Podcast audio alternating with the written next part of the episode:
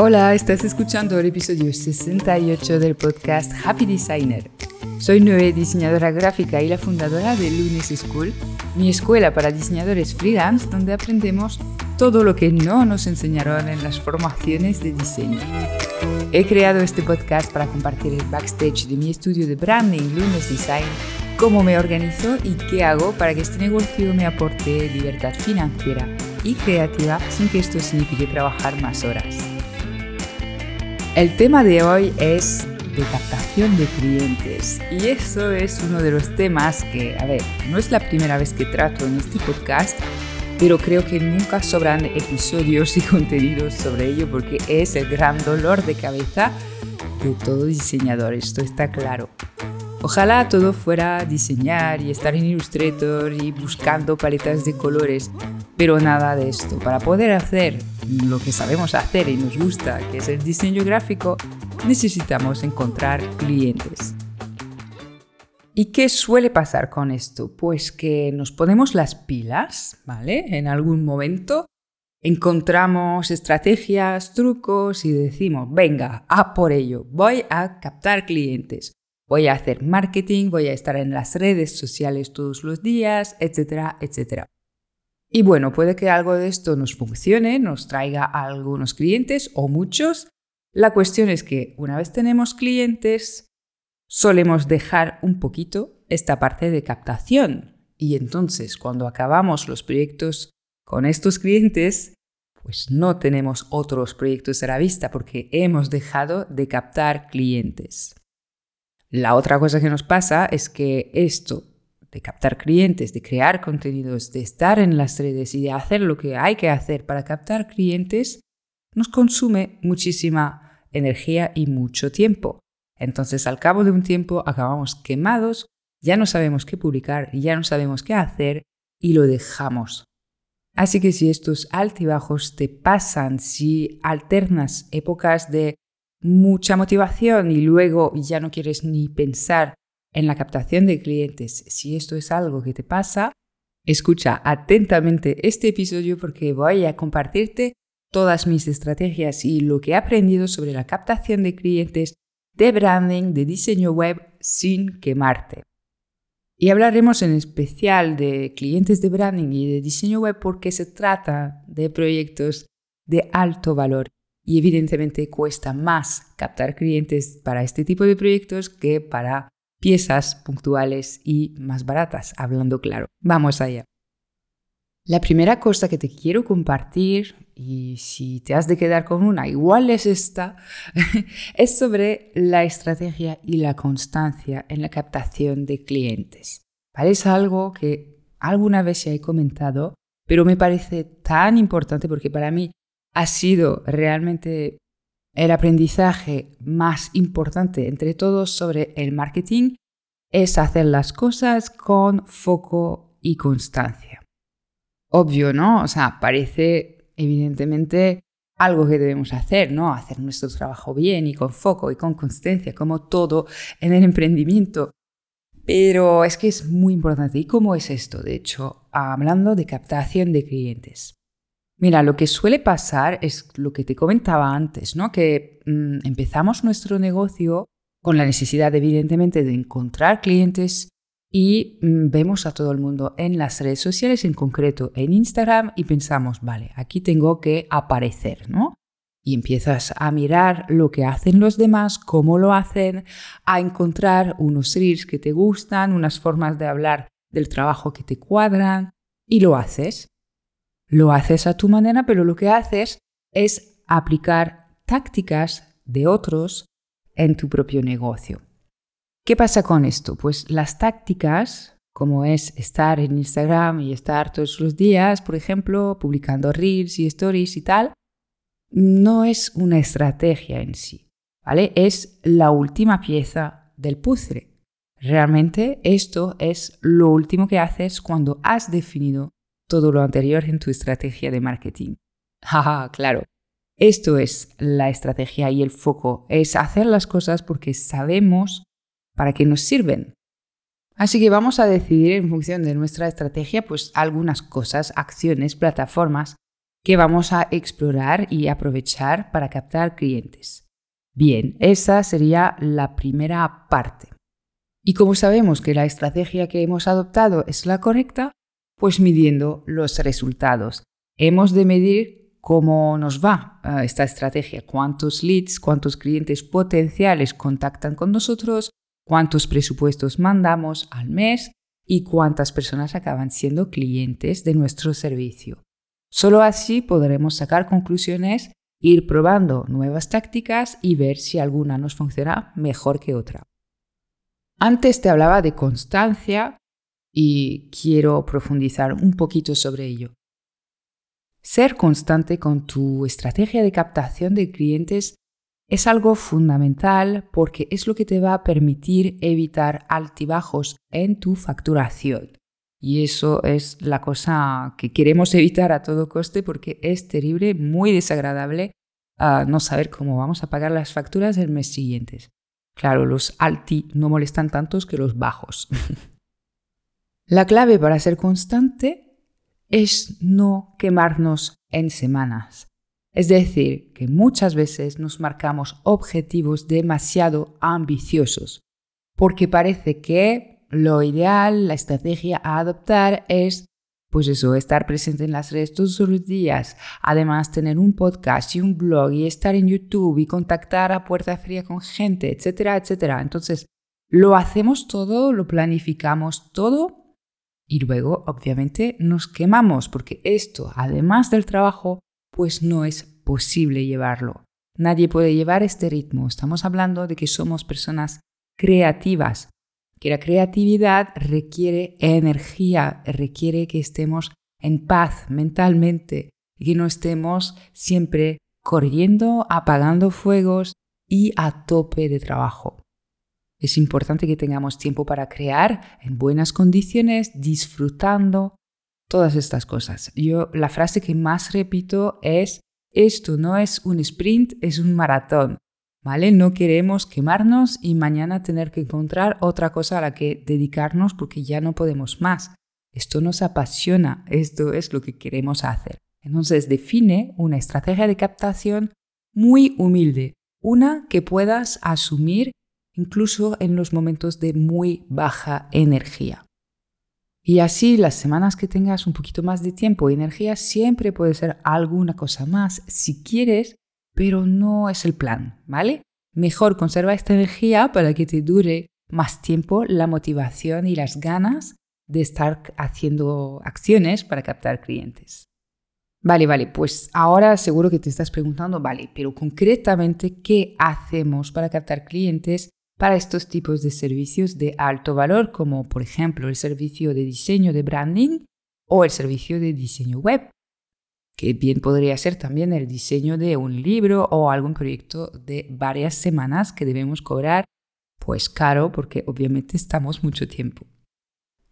Yo aquí te voy a compartir la estrategia que veo que mejor encaja con nuestros perfiles creativos y que nos ayuda a posicionarnos de forma duradera. Es decir, en lugar de enfocarte en crear stories diarios, mejor enfócate en crear piezas que duran más tiempo, como por ejemplo un episodio de podcast, un artículo de blog, un lead magnet que podrás mover y promocionar una y varias veces. Esa ha sido mi estrategia principal de captación de clientes en Lunes Design durante siete años y ha sido a través de publicar en mi blog cada lunes durante estos años. Bueno, en los últimos años un poco menos porque ya podía sacar mucho partido de los artículos que tenía, que son más de 100. Cuando creas este tipo de contenido, ¿qué pasa? Pues que se van posicionando en Google poco a poco, va entrando gente a tu web y luego lo que puedes hacer y deberías hacer, por supuesto, es captar a esta gente interesada para que de alguna manera se convierta en un cliente potencial. O sea que vamos a buscar que esta persona nos deje su email, su contacto para que podamos venderle nuestro servicio. Y una buena forma también de alimentar y madurar este contacto si todavía no está preparado para contratarnos es a través de otros tipos de contenidos, por ejemplo, una newsletter. ¿Y las redes sociales? Pues en este caso actúan como un escaparate donde enseñamos los contenidos que tenemos disponibles en nuestro blog, eh, lead magnet, newsletter. Amplificamos todo esto y le damos visibilidad en las redes para atraer la gente a nuestra web y a estos contenidos. Es en este orden, ¿vale? Por eso te hablaba antes de estrategia y de foco, porque yo creo que es mucho más fácil construir la relación así. A nivel creativo también es mucho más fácil crear una pieza de contenido, ¿vale? Que requiere un poco de tiempo, crear un artículo de blog, un podcast, un vídeo en YouTube, sí, por supuesto. Pero este esfuerzo, este tiempo está rentabilizado durante muchísimo tiempo porque no desaparece en 24 horas o al cabo de un tiempo, ¿no? En el feed en medio de muchísimo más contenido. Esto es un contenido que puedes rentabilizar durante muchos años y luego te da pie a crear un montón de otras piezas más pequeñitas en las redes, por ejemplo, para poder estar más cerca de tus clientes ideales y empezar a aportarles valor donde se encuentran, es decir, por ejemplo, en Instagram. Otra ventaja que encuentro a este tipo de formatos es que son más largos y más extensos y podemos trabajar la confianza de nuestro cliente, demostrando nuestra expertise, nuestro estilo, nuestro tono de voz. Y esto, querás que no, a la hora de vender un servicio de alto valor es muy importante. Trabajar la confianza. Cuanto más palabras, cuanto más tiempo tenemos para hacerlo, pues más fácil resulta. Cuando creas estos contenidos, algún otro consejo o otra cosa que quería hablar en este episodio es que debes tener en mente a la persona a quien te diriges. Es decir, que no se trata de lucir todo tu conocimiento en branding o en diseño editorial, para nada. No va de ti, no va solo de ti, al menos. Esto va de tu cliente. Y cómo le puedes ayudar, cómo puedes aliviar el problema que siente en este momento, cómo puedes ayudarle a acercarse un poquito más al objetivo que tiene. Por ejemplo, si tu cliente es un cliente que potencialmente podría comprar branding, ¿vale? Está a lo mejor en estos momentos preguntándose sobre los colores que debería usar en su Instagram. De alguna manera puedes ayudarle con esto, darles unos consejitos para hacerlo o simplemente explicarle que esto es algo que se trabaja en el branding dentro de una estrategia y que es mejor que no elija los colores al tuntún. ¿Entiendes? No va de explicar de cómo tú construyes una paleta de colores en tu servicio, que lo podrías llegar a explicar, ¿eh? este no es el problema, pero no podría ser el punto de partida de un contenido que creas, porque esto no despertará el interés del cliente y el cliente no quiere leer acerca de ti o de tu metodología, quiere saber cómo le puedes ayudar, quiere que le resolvemos sus problemas o que le acerquemos a sus objetivos. Así que acuérdate siempre, cuando estés creando los contenidos que decidas crear, o haciendo cualquier acción de marketing, de hecho, es muy importante tener en mente tu cliente, sus preocupaciones actuales y lo que le importa de verdad a él en este momento, que muy probablemente no es el branding, no es el diseño web ni el diseño editorial, son sus propios problemas respecto a su negocio y los pequeños dolores de cabeza que produce no tener estas cosas bien trabajadas. Una vez hemos decidido una estrategia, hemos pensado a lo mejor crear algún tipo de contenidos para nuestros clientes y luego adaptarlos a contenidos para las redes sociales, por ejemplo. Una vez tenemos todo esto y nos hemos comprometido con un ritmo que podamos sostener en el tiempo, te recomiendo muchísimo documentar y organizar todo esto. Deberías tener una planificación de tus contenidos, de tus acciones, que no necesariamente tienes que producir contenidos. ¿eh? Yo te recuerdo que esa ha sido mi estrategia y me ha ido bien, pero hay otras formas de captar clientes y son perfectas todas. Necesitas crear sistemas para agilizar, organizarte mejor y así desgastarte menos en la creación o ejecución de todas estas tácticas. Yo uso unos planners que me he creado en Excel, o sea, nada super guay, nada de Notion todavía, porque no me sale a cuenta estar horas y días aprendiendo Notion en este punto. Tengo estos sistemas que a mí me van bien, todo luego cuadrado con Asana en mi gestor de proyecto para coordinar con los freelance que me ayudan en la creación y la promoción de mi negocio y ya está.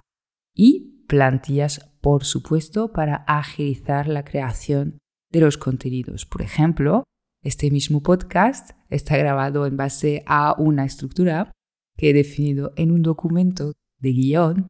Es un Word, ¿vale? Que tiene una plantilla básica que uso cada 15 días para crear un nuevo episodio. Tiene la introducción, la fecha de publicación, un resumen, el título, la plantilla de post que debo duplicar en mi web, etc. Son pequeñas cosas, obviamente podría ponerlas desde cero cada 15 días, pero agilizo y gano tiempo. Y oye, a veces más que el tiempo es la energía, porque son pequeñas cosas que suman a la carga que tenemos, a la carga mental de tener que acordarse de mil detalles cada vez que hacemos algo. Y estas plantillas hacen que sea todo mucho más fácil. Y bueno, hasta aquí con mis pequeños consejos para ayudarte con la captación de clientes sin quemarte.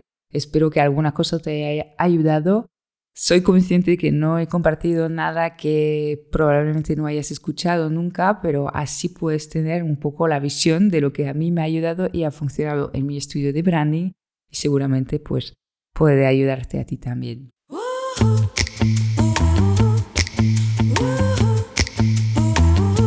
Antes de despedirme, me gustaría decirte que este mismo jueves tenemos un webinar gratuito en el cual te contaré mis secretos para elevar tu servicio de branding y te presentaré la cuarta edición de mi curso Branding Flow, que bueno, viene con algunas sorpresas importantes y alguna sobre el tema de marketing precisamente y de captación de clientes. Te invito a apuntarte si te interesa en la web luneseschool.com y así nos podremos ver el jueves y celebrar juntos el lanzamiento de esta nueva edición. Te mando un abrazo y hasta muy pronto para un nuevo episodio.